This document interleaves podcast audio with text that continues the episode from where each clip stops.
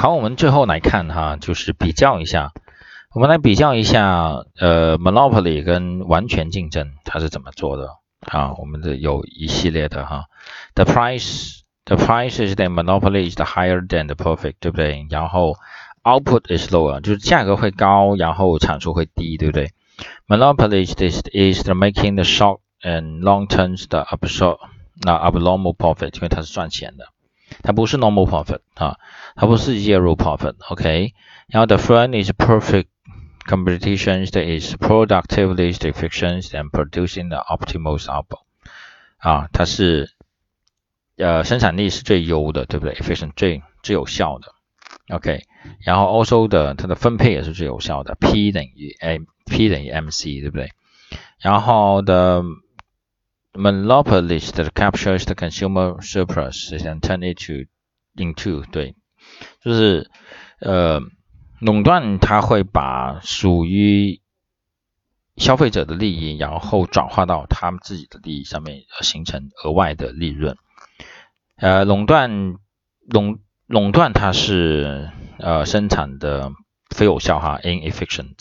Okay, the price charge is well above the MC and also it is not allocative，对吧？它不是 P 不是等于 AT 啊 minimum 的 ATC，对吧？在垄断里面，if a put if a perfectly competitive competitive industries was turned into a monopoly, uh, there would be the uh, welfare losses of ALX 啊，where X。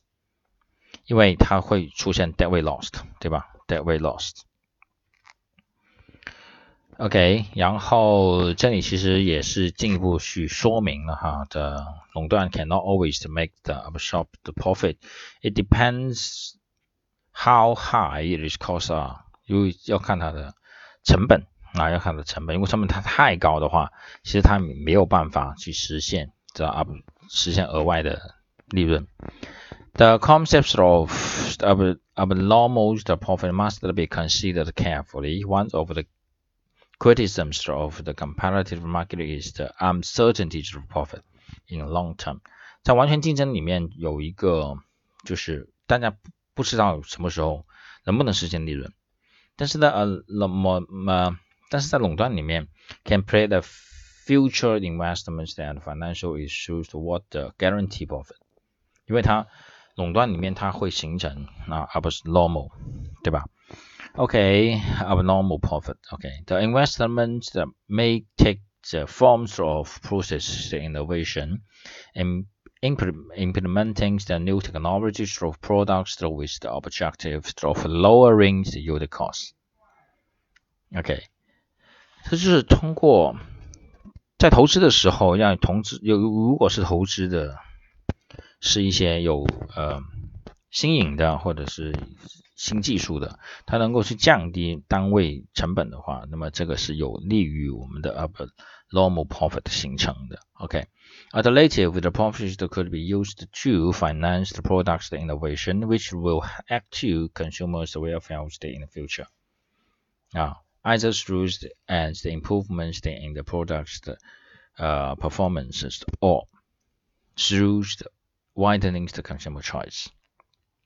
那么最后一点呢，就是 if the benefits of the economies of scales and the greater investments are passed on to consumer, it could be argued that they have gained from the existence of abnormal profit。啊，当形成了规模经济的时候，有更大的投资啊，有更大的投资的时候。 那么其实，consumer 消费者是得益的。那么这种得益其实来源于什么？来源于他们之前就垄断企业之前所形成的这种而不是 normal profit，他要把它吐吐回出来还给啊 consumer。啊，所以呢，最后的这个两点呢，其实就是对于啊垄断哈 monopoly 跟呃完全竞争市场进行做的一个比较。从它的成本，对吧？从它的 efficiency，从它形成的利润各方面来进行一个比较。所以大家在做比较的时候，呃，认真的去对着这幅图啊，对着这幅图，我们每一点进行做一个比较，每一点进行做一个比较。这个虚线这两个部分就是 M R 等于 M C。那么我们就可以看，如果它是完全竞争的时候，其实这个 M R 这条虚线其实是就跟这条线那蓝色的这条线，第一这条线是它是重合的嘛，它是重合的，所以大家可以通过这个表格来比较一下每这里面的每一个点。它在图上面表示的是什么？